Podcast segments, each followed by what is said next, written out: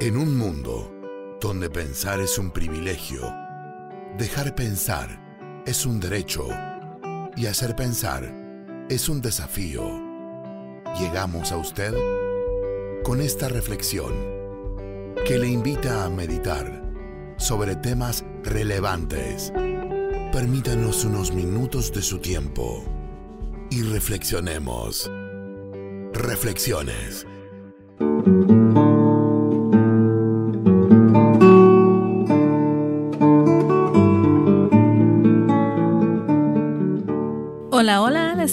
saluda Janice Aldana y qué gusto poder llegar hasta ustedes en esta ocasión. Estamos hablando en esta semana de este tema tan interesante de la ansiedad. Y durante estos últimos programas hemos estado explicando algunos de los síntomas que la ansiedad produce en nosotros cuando estamos sintiendo por largo tiempo un alto nivel de ansiedad a raíz de eventos estresantes.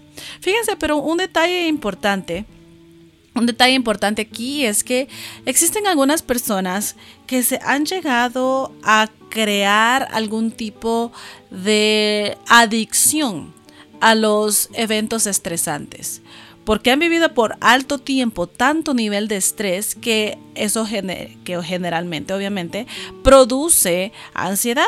Y cuando llega el momento donde estas personas que siempre están eh, estresadas, preocupadas, uh, desarrollando contenido, presentándose en momentos, en, lugares públicos, etcétera, que eventos estresantes muy frecuentes, llega el punto donde las personas llegamos a desarrollar una adicción al estrés.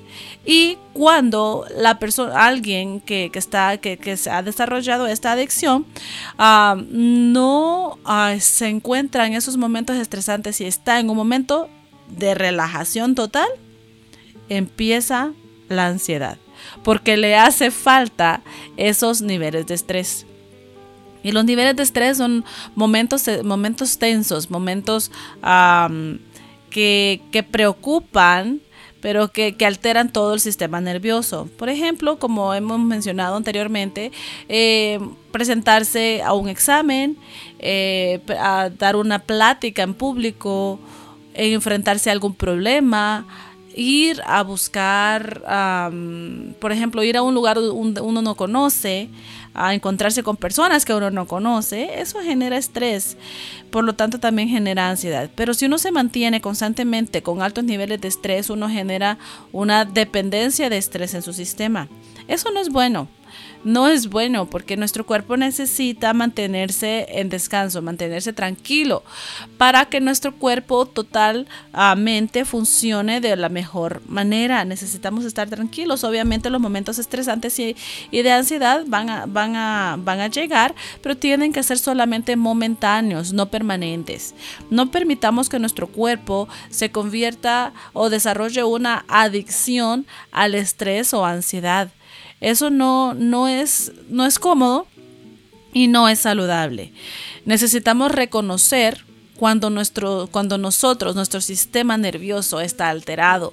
Necesitamos darnos cuenta cuando necesitamos hacer pausa de todo lo que estamos haciendo.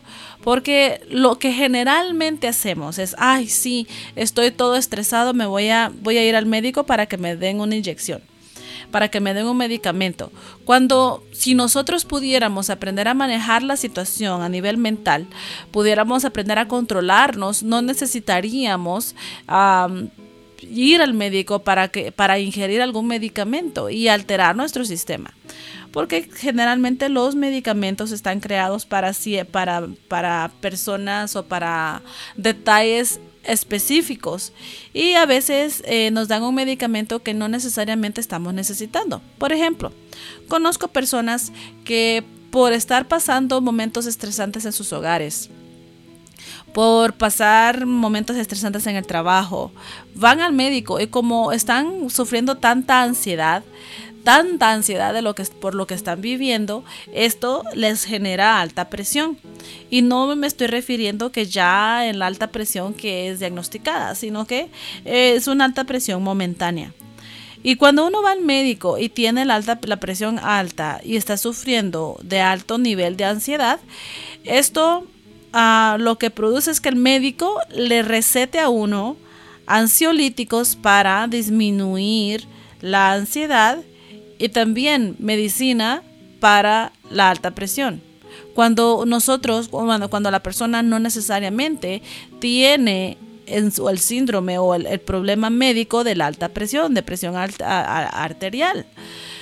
Eh, porque solamente es algo momentáneo. Entonces, si el médico no sabe la situación en la que uno vive y solo uno la conoce, necesitamos nosotros primero, antes de ir al médico, tratar de tranquilizarnos y de controlar la situación para no llegar al punto de recibir medicamentos, porque un médico general no está autorizado para recetar ansiolíticos o antidepresivos. Sin haber hecho un análisis de, ciertos de, de, un mes aproximadamente para poder decir, no, usted sí, usted está sufriendo de un, ataque, un, problema de ansiedad severo y también de alta presión. Pero ah, para poder ser diagnosticada la ansiedad tiene que ser a través de un terapeuta.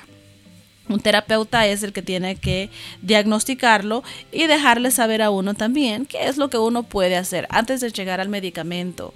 Porque el medicamento lo que hace es que anestesia nuestro sistema nervioso y eso no necesariamente es algo productivo. Y aparte, los ansiolíticos son adictivos, son más peligrosos que los antidepresivos, si no lo sabía. Los antidepresivos se toman por un corto periodo de tiempo mientras el nivel... mientras nuestro cerebro se, se anivela y aprendemos a lidiar con la situación, siempre y cuando tengamos ayuda terapéutica, y eso solamente es por poco tiempo. En cambio, los ansiolíticos y, los, y los antidepresivos no generan adicción. Obviamente, cuando uno está dejando de tomarlos, tiene que ser eh, muy lentamente, ah, de acuerdo a lo que el médico nos está recetando o el terapeuta nos está diciendo. Ahora bien, los ansiolíticos. Usted, generalmente los ansiolíticos no se toman por, por largo, por mucho tiempo tampoco, pero sí llega uno a desarrollar una adicción a ellos. Esto sí es peligroso porque en el momento que usted ya no los necesite, eh, después va a llegar otra vez a sentir ansiedad porque no se está tomando el medicamento. Ah, y esto es a raíz de la dependencia que este medicamento genera. Por lo tanto, necesitamos, yo siempre recomiendo, por lo más que se pueda, tratar uno de controlarse, tratar uno de, conocer sus, las alertas que el cuerpo nos, nos, está lanzando para poder hacer los cambios necesarios y evitar los químicos, los medicamentos. Necesitamos llegar a, evitar esto porque ah, no necesariamente a todas las personas les hacen beneficio. No a todos. Hay algunas personas obviamente que ya tienen un detalle crónico y han llegado a desarrollar el Anxiety General Disorder, que es el, trastorno de ansiedad general, que allí sí ya se necesita un tratamiento más severo. Pero aún en ese tiempo, antes de dar medicamento, los terapeutas siempre tratan de ah, ayudar a dar con, con las herramientas uh, darle herramientas a las personas para que puedan eh, tratar de controlar la situación ah, por sí mismos sin llegar al medicamento primariamente. Por eso es importante. Pero necesitamos conocernos y, la ansiedad, recordemos que es un sentimiento de miedo, ah, un sentimiento ah, de temor, que nos afecta, que nos limita, que, que nos, nos, nos, altera todo nuestro sistema nervioso. Y esto generalmente nos afecta. Nos afecta la manera que nosotros nos relacionamos con los demás y también nos afecta en el funcionamiento interno de cada persona.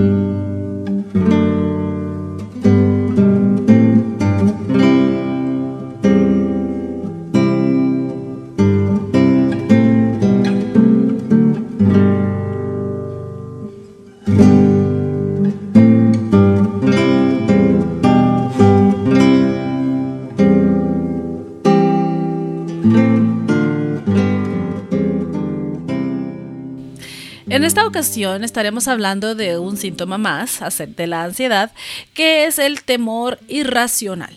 A muchas personas eh, cuando están sintiendo ansiedad, obviamente esto es un sentimiento de temor, miedo e inquietud, a lo cual puede producir temores por cualquier detalle, por detalles insignificantes.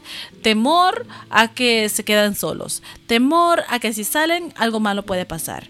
Temor a que si tomo tal decisión no va a salir bien. Temor a que si voy a la cocina puedo agarrar un cuchillo y me puedo cortar. detalles que, puede que sean ah, de lo, demasiado extremos. Estos temores se pueden desarrollar a raíz de el, nivel de ansiedad que uno maneje. Y esto obviamente... los temores tienen niveles, están las fobias, ah, que ya es un problema cuando uno se siente paralizado por algún temor que llega al extremo. Y los más comunes son fobias a animales, fobias al, al entorno de la naturaleza, o sea, ir a... Ah, por ejemplo, los, huracanes, los terremotos, las inundaciones, uh, fobias a la sangre, a inyecciones, a lesiones, eh, fobias a situaciones y estos miedos a, ciertas situaciones como, como, un viaje en avión o, en un elevador, lo cual puede producir claustrofobia, que así es que se llama. Eh, claustrofobia, al estar eh, en, lugares muy reducidos y con muchas personas. Eh, también en, las fobias a los animales está la aracnofobia, que ese es el miedo a las arañas otra de las fobias es la fobia a las alturas, que no se llama vértigo. Vértigo es la sensación que el cuerpo siente, pero la fobia es fobia a las alturas. y eh, existen muchas, existen muchos temores. Aún recuerdo en alguna ocasión haber analizado un caso que, los pacientes tenían temores a detalles extraños, muy comunes. Por ejemplo, fobia a los botones, a los botones de la ropa fobia a agujeros, fobia a los perritos, fobia a los gatos, fobia a, los, a los objetos blancos y peludos. Eh, las fobias se pueden desarrollar de maneras distintas, pero, o however, como decimos en inglés, ah, cuando son desarrolladas por la ansiedad, la ansiedad viene y conecta temores del pasado, temores traumáticos que vienen a resaltar en estas fobias. Las fobias son los temores extremos que generalmente afectan en alta, afectan mucho, afectan mucho porque, por ejemplo, uno tiene temor a las serpientes y usted está viendo un documental y de repente ve que pasa una serpiente Usted sabe que está en el televisor y no está donde usted, en su cuarto. Entonces, pero aún así, esto lo que genera es un gran temor, ah, encoge sus piernas, empieza a gritar o cierra sus ojos porque se siente mal. La fobia paraliza y las fobias son, son van de la mano con la ansiedad, con el temor, el temor. Y saben una cosa, los temores son aprendidos. De hecho, en alguna ocasión se hizo un experimento con, dos, con dos, eh, dos monos. Había un mono que había sido criado en el laboratorio. Obviamente no había sido expuesto a la naturaleza. Y había otro mono que había, lo habían traído de la jungla. Y los pusieron en dos aulas separadas, pero juntos, en el mismo cuarto. y empezaron a hacer un experimento en el que al mono que fue, que fue creado en el laboratorio, le presentaron una culebra. Y el mono no hacía nada, simplemente veía a la serpiente, ah, se le acercaba, y, pero no tenía, no mostraba ningún signo de temor a la serpiente. En cambio, le presentan la serpiente al mono ah, que lo trajeron de la jungla. Y este mono le presenta a la serpiente y se pone histérico. le empieza a gritar, empieza a saltar de un lado a otro, empieza a, a expresar que tiene temor por la serpiente. En el momento que el mono creado en el laboratorio ve esa reacción, él aprendió cómo reaccionar a la serpiente. Entonces cuando le vuelven a presentar la serpiente al mono del laboratorio, este mono reacciona igual, se pone histérico, se pone con, reacciona con mucho temor y empieza a gritar, y empieza a brincar y empieza a, ir de un lado a otro, expresando temor a la serpiente. Esto determinó que los temores son aprendidos. Si a usted no le enseñan que una hay que tenerle miedo a la serpiente porque fíjense que eso se enseña. Ay, no te le acerques. Ay, no, no, no esto, no lo otro. No con esto estoy diciendo vaya a llegar a la y tenga la de mascota. Aunque algunos lo hacen. Ah, no con eso estoy diciendo que hay que llegar a los extremos y como tiene miedo a las alturas, tírese, de, tírese del, décimo piso. No. Hay que reconocer cuando hay ciertos detalles en nuestro cuerpo que les decía, eh, que, eh, que, nos producen o nos, nos alertan que hay peligro, pero evitar las fobias. En el momento que uno a uno le enseñan de, a muy temprana edad a tenerle miedo a ciertas ciertos detalles o uno experimenta algo traumático con algo o con, con algún animal o en algún lugar, esto va a generar un temor. Y mientras más alimentemos esos temores, se van desarrollando como fobias.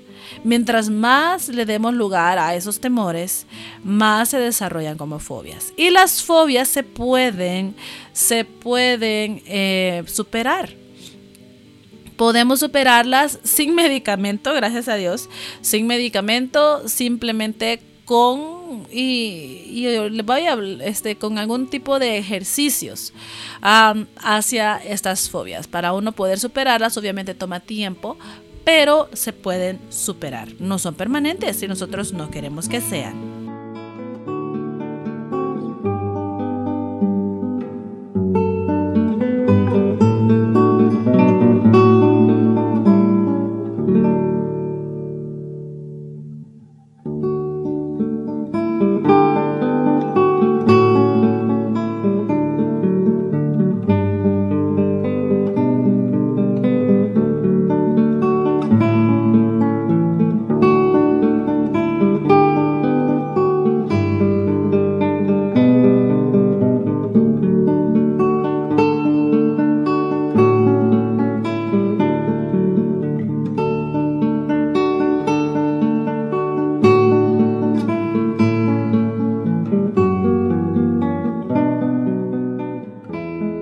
Así que les decía que las fobias, los temores producidos por la ansiedad pueden ser superados.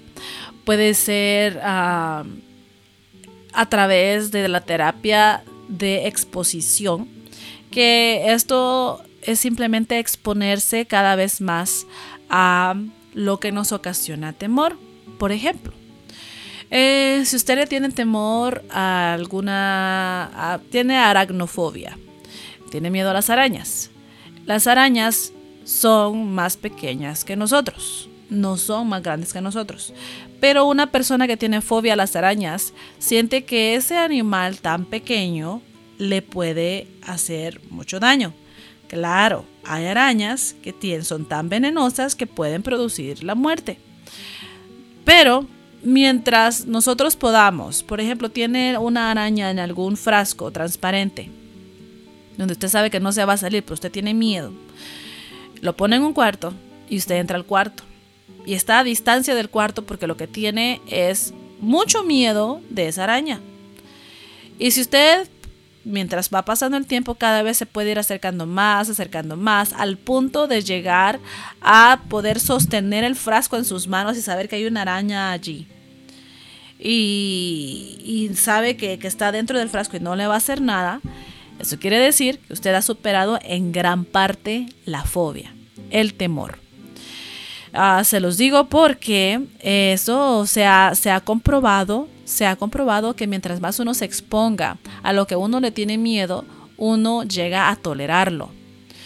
eh, uno llega a darse a, no caer en esos miedos ah, extremos. Y esto es ah, algo que se genera o que se aumenta cuando uno tiene ansiedad. Y cuando uno obviamente tiene una fobia, tiene un temor muy grande, esto puede producir, bueno, produce demasiada alteración en nuestro sistema.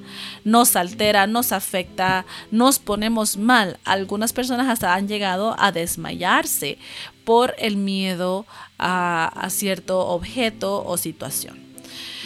¿Y por qué? Porque nosotros también tenemos un sistema que se les llama el síndrome del nervio vagal, que para algunos esto es muy gracioso el, término que tiene, lo cual ah, produce que nuestro cuerpo haga un se, se, apague en totalidad, lo cual produce un desmayo cuando uno se expone a detalles a los cuales uno le tiene temor. Muchas personas cuando tienen temor a la sangre y ven sangre o aún van al médico y les van a tomar una muestra de sangre, se desmayan. Es porque se están enfrentando o están expuestos a un temor que han, han, tenido por mucho tiempo. Entonces su sistema nervioso se apaga en totalidad y produce un desmayo.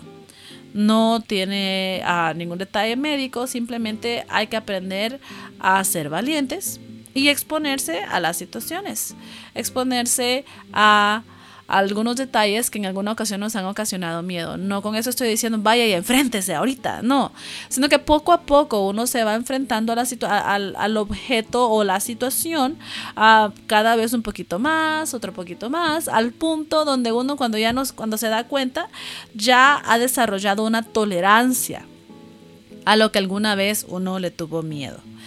Los miedos son aprendidos, les decía, los miedos también se pueden superar. La ansiedad se puede controlar. El alto nivel de ansiedad lo podemos controlar y no podemos, llegar al punto de ser nosotros quien controla la situación. Por ejemplo, si hay algo que le ha afectado en gran manera, le ha generado ansiedad, eh, puede ser un examen.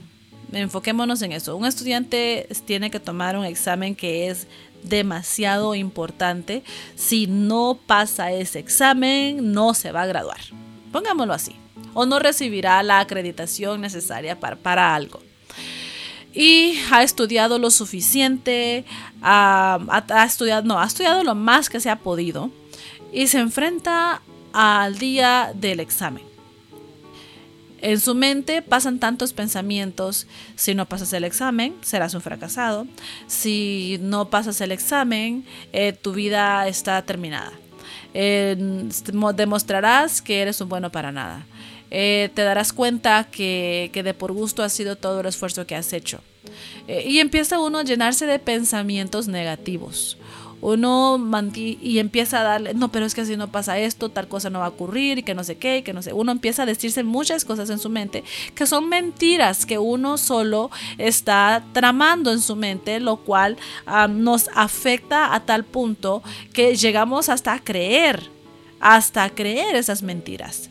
Porque no sé, se enfrenta esta persona al examen y está tan preocupado por todo lo que está pensando que a raíz de la preocupación y tan ocupada que trae la mente de tanto pensamiento negativo, no puede concentrarse en el examen, no puede eh, mantenerse tranquilo porque tiene su mente ocupada en demasiados pensamientos negativos, lo cual no le permite recordar las respuestas del examen. Es allí cuando nosotros tenemos que aprender a decir, ok, sí, estoy nervioso, estoy preocupado, puede que no salga bien, pero ahorita no tengo acreditación, ahorita no tengo el examen ganado, así que si no pasara el examen, no pasa nada, lo vuelvo a tomar en siguiente ocasión. Y voy a dar lo mejor de mí, sabiendo que si no hago lo mejor que o si no recibo la mejor calificación, yo di todo lo que podía dar en esa prueba. Lo que este vocabulario genera, que ya es un vocabulario más lógico, más racional, genera seguridad de lo que uno va a hacer. Entonces ya uno se presenta tranquilo, obviamente ha descansado lo necesario, ha comido lo necesario también antes del examen para no tener distractores en el momento de hacer la prueba. Esto ayuda a mantener controlada la ansiedad. Si usted cuida de su cuerpo, antes de cuidar de sus emociones, por ejemplo, duerme lo suficiente, se alimenta a sus horas, ah, toma suficiente agua, esto mantendrá su cuerpo con bajos niveles de ansiedad porque su cuerpo no está sintiéndose ansioso por comer, no está irritable por no haber dormido y tiene suficiente hidratación, lo cual genera un proceso mental adecuado. Mientras más, mientras más agua uno haya, haya ingerido, mejor funcionamiento tendrá su cerebro, porque el cerebro necesita oxígeno, mucha agua y descanso para mantenerse saludable. Eso es lo que necesita. Y obviamente necesitamos el cerebro para poder pensar. Sin, sin él, pues no somos nadie. Entonces, eh, necesitamos ponerle atención a lo que nuestro cuerpo nos avisa. Y para recapitular, cuáles son los síntomas de la ansiedad, Hemos mencionado que la preocupación excesiva es uno de ellos. También ah, eh, palpitaciones rápidas en el corazón, intranquilidad, ah, mucho cansancio, dificultad para concentrarse, irritabilidad, tensión muscular, dificultad para conciliar el sueño, mantenerse dormido, eh, ataque de pánico que los hemos estado mencionando desde que, desde que iniciamos eh, esta semana. Eh, también la, temores irracionales, que son las fobias. Estos son algunos de los síntomas, entre muchos otros, porque cada persona la ansiedad le afecta en diferente manera, afecta en diferentes formas. Así que tenemos que tener cuidado y analizar lo que nuestro cuerpo nos avisa para que nosotros podamos hacer cambios. Bueno, hemos llegado al final de este programa. Que el Señor les bendiga